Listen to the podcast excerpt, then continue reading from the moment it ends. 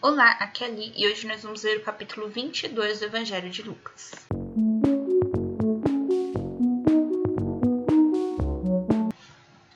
Bem-vindos aos Novenáticos e hoje nós vamos ler o capítulo 22 do Evangelho de Lucas.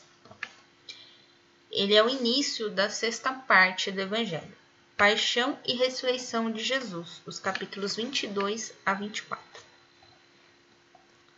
Conspiração contra Jesus. Aproximava-se a festa dos pães sem fermento, chamada Páscoa. Os príncipes dos sacerdotes e os escribas buscavam um meio de matar Jesus, mas temiam o povo. Entretanto, Satanás entrou em Judas, que tinha por sobrenome Iscariotes, um dos doze. Judas foi procurar os príncipes dos sacerdotes e os oficiais para se entender com eles sobre o modo de lhe entregar. Eles se alegraram com isso e concordaram em lhe dar dinheiro. Também ele se obrigou e buscava ocasião oportuna para o trair, sem que a multidão o soubesse. A última ceia. Raiou o dia dos pães sem fermento, em que se devia imolar a Páscoa. Jesus enviou Pedro e João, dizendo: Ide e preparai-nos a ceia da Páscoa. Perguntaram-lhe eles: Onde queres que a preparemos?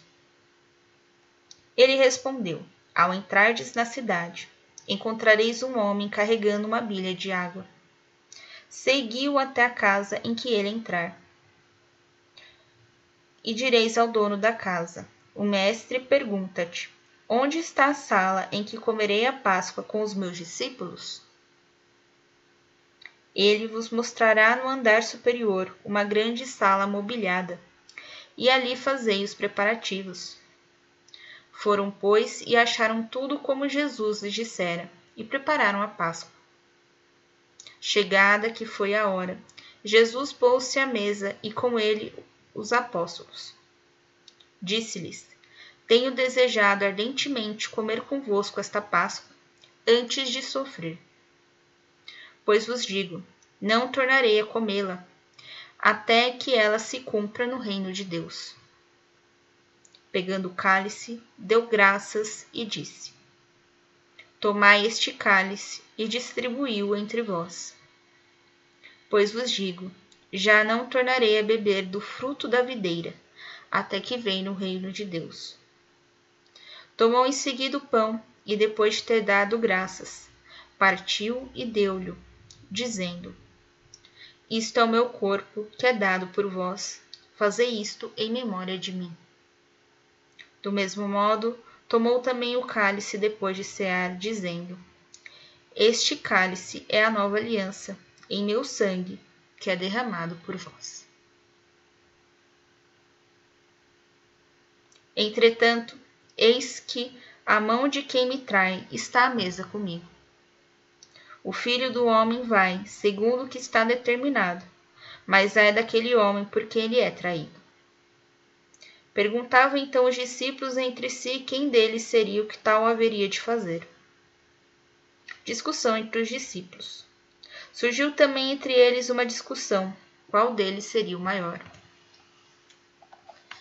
E Jesus disse-lhes: os reis dos pagãos dominam como senhores, e os que exercem sobre eles autoridade chamam-se benfeitores.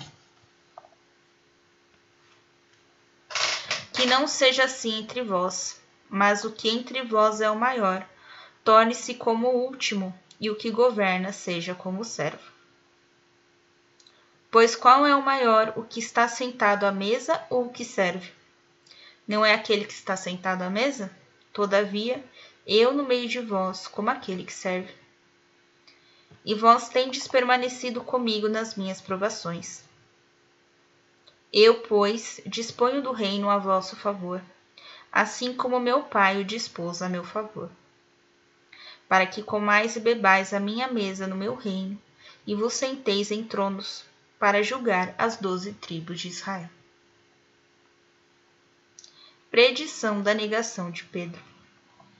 Simão, Simão, eis que Satanás vos reclamou para vos peneirar como trigo. Mas eu roguei por ti, para que a tua confiança não desfaleça, e tu, por tua vez, confirma os teus irmãos. Pedro disse-lhe: Senhor, estou pronto a ir contigo, tanto para a prisão como para a morte. Jesus respondeu-lhe: Digo-te, Pedro, não cantará hoje o galo até que três vezes hajas negado que me conheces. Depois ajuntou quando vos mandei sem bolsas, sem mochila e sem calçado, faltou-vos porventura alguma coisa? Eles responderam: Nada. Mas agora, disse-lhes ele, aquele que tem uma bolsa, tome. Aquele que tem uma mochila, tome-a. Igualmente, aquele que não tiver uma espada, venda sua capa para comprar uma. Pois vos digo: é necessário que se cumpra em mim ainda este oráculo. E foi contado entre os malfeitores. Com efeito, aquilo que me diz respeito está próximo de se cumprir.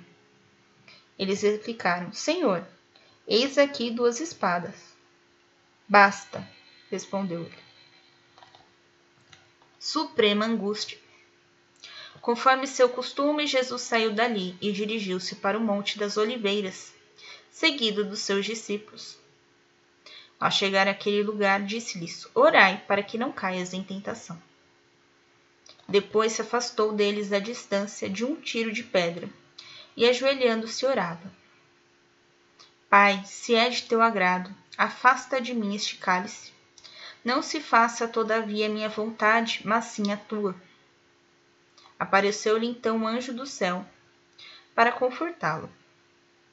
Ele entrou em agonia e orava, ainda com mais instância, e se seu suor tornou-se como gotas de sangue a escorrer pela terra.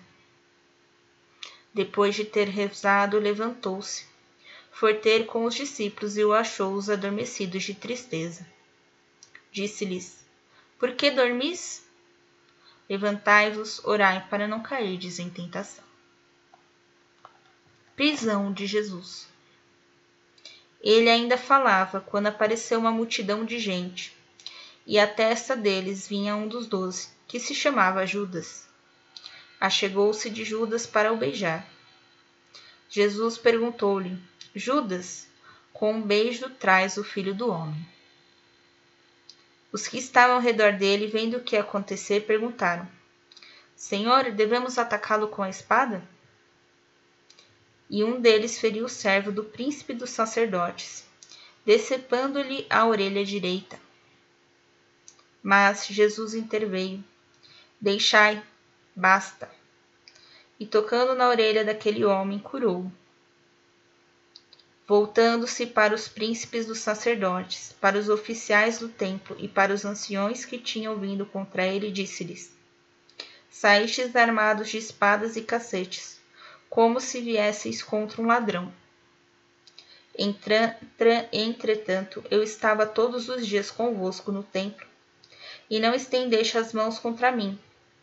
Mas esta é a vossa hora e o poder das trevas.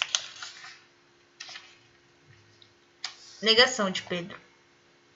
Prenderam-no então e conduziram-no à casa do príncipe dos sacerdotes. Pedro seguia-o de longe. Acenderam fogo no meio do pátio e sentaram-se em redor. Pedro veio sentar-se com eles. Uma criada percebeu-o sentado junto ao fogo, encarou-o de perto e disse: Também este homem estava com ele? Mas ele negou: Mulher, não o conheço. Pouco depois viu outro e disse-lhe: Também tu é és um deles? Pedro respondeu: Não, eu não sou. Passada quase uma hora, afirmava um outro: Certamente também este homem estava com ele, pois também é galileu. Mas Pedro disse: Meu amigo, não sei o que queres dizer. E no mesmo instante, quando ainda falava, cantou o gato. Voltando-se, o Senhor olhou para Pedro. Então Pedro se lembrou da palavra do Senhor. Hoje, antes que o galo cante, negar-me-ás três vezes. Saiu dali e chorou amargamente. Entretanto, os homens que guardavam Jesus escarneciam dele e davam-lhe bofetadas. Cobriam-lhe o rosto e diziam: Adivinha quem te bateu? E injuriavam-no ainda de outros modos. Jesus diante do conselho. Ao amanhecer, reuniram-se os anciãos do povo, os príncipes, os sacerdotes e os escribas, e mandaram trazer Jesus ao seu conselho. Perguntaram-lhe: Dize-nos se és o Cristo? Respondeu-lhes ele: Se eu vos disser, não me acreditareis. Se vos fizer qualquer pergunta, não me respondereis. Mas, doravante, o Filho do Homem estará sentado à direita do poder de Deus. Então perguntaram todos: Logo tu és o Filho de Deus? Respondeu: Sim, eu sou. Eles então exclamaram: Temos nós ainda necessidade de testemunho? Nós mesmos o ouvimos da sua boca. Palavra da salvação. Glória a vós, Senhor. Um beijo, um abraço, que a paz de Cristo esteja convosco e o amor de Maria.